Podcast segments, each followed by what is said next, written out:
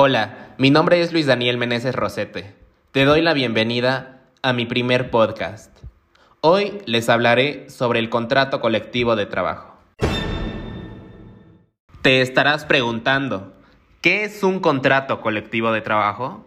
Bueno, pues la Ley Federal del Trabajo lo define como el convenio celebrado entre uno o varios sindicatos de trabajadores y uno o varios patrones o uno o varios sindicatos de patrones, con el objeto de establecer las condiciones según las cuales debe presentarse el trabajo en una o más empresas o establecimientos. Para poder constituir un contrato colectivo de trabajo, debemos de cumplir con ciertos requisitos.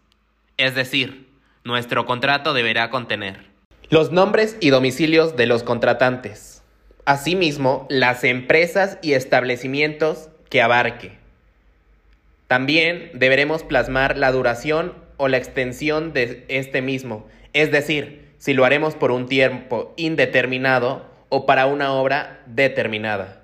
De igual forma, deberemos poner las jornadas laborales, es decir, cuánto tiempo vamos a trabajar. También debemos mencionar los días de descanso y las vacaciones, asimismo los salarios, es decir, cuánto vamos a ganar. También deberemos incluir las cláusulas relativas a la capacitación o adiestramiento de trabajadores en la empresa o establecimientos que éste mismo comprenda. Asimismo, deberemos mencionar las disposiciones sobre la capacitación o adiestramiento inicial que se deberán impartir a quienes vayan a ingresar a laborar a la empresa o establecimiento. Igualmente, vamos a dejar en claro las bases sobre la integración y funcionamiento de las comisiones que deberán integrarse de acuerdo a esta ley.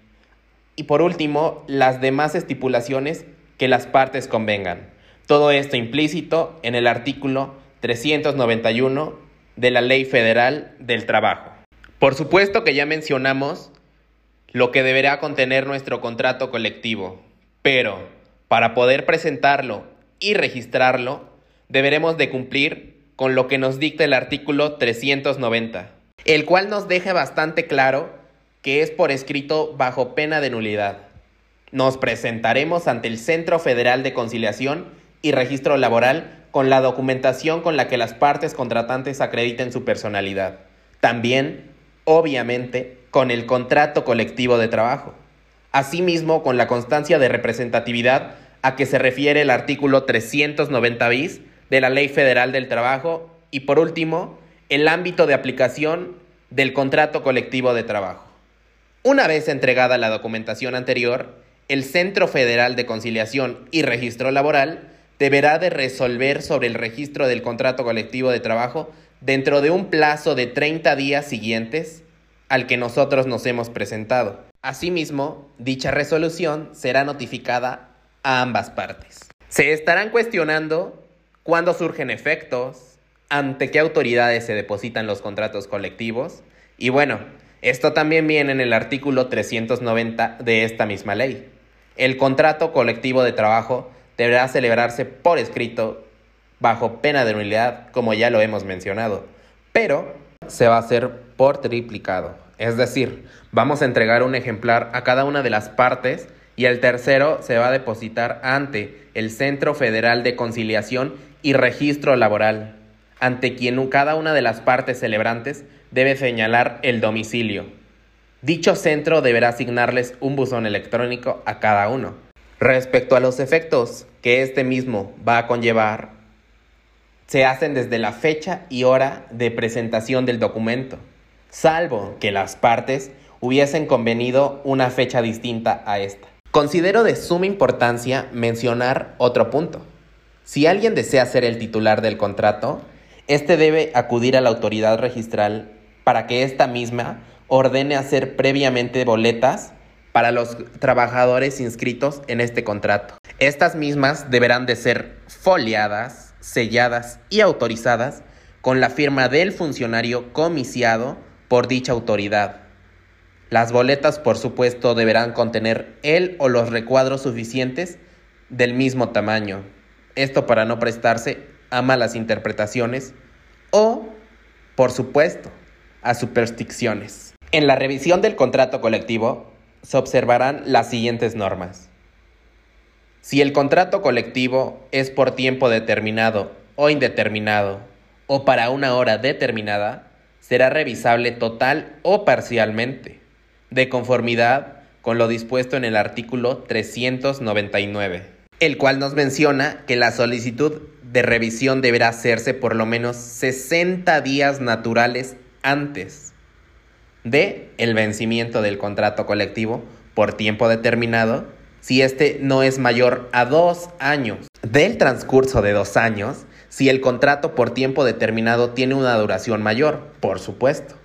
Y del transcurso de dos años, en los casos de contrato por tiempo indeterminado o por obra determinada.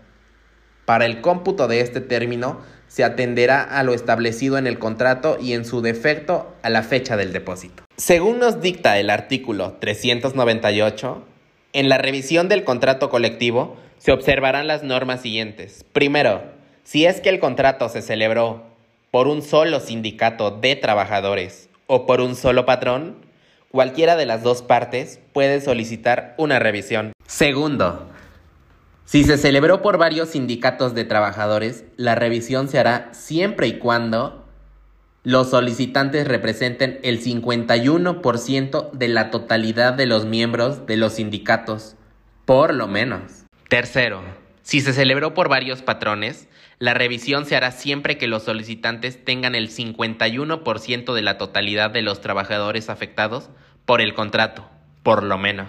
Por supuesto, también en base a lo mencionado en el artículo 399, el cual ya hemos mencionado. Ahora, haciendo énfasis en el artículo 399 bis, nos dice que, sin perjuicio de lo que establece el artículo anterior, los contratos colectivos serán revisables cada año en lo que se refiere a los salarios en efectivo por cuota diaria. Además de que esta solicitud deberá hacerse por lo menos 30 días naturales antes del cumplimiento de un año transcurrido desde la celebración, revisión o prórroga del contrato colectivo. Bueno, pues esto ha sido todo por el día de hoy. Espero haberles ayudado o resuelto algunas dudas que tuvieran sobre este tipo de contratos. Sin más, no me queda más que agradecerles y hasta pronto.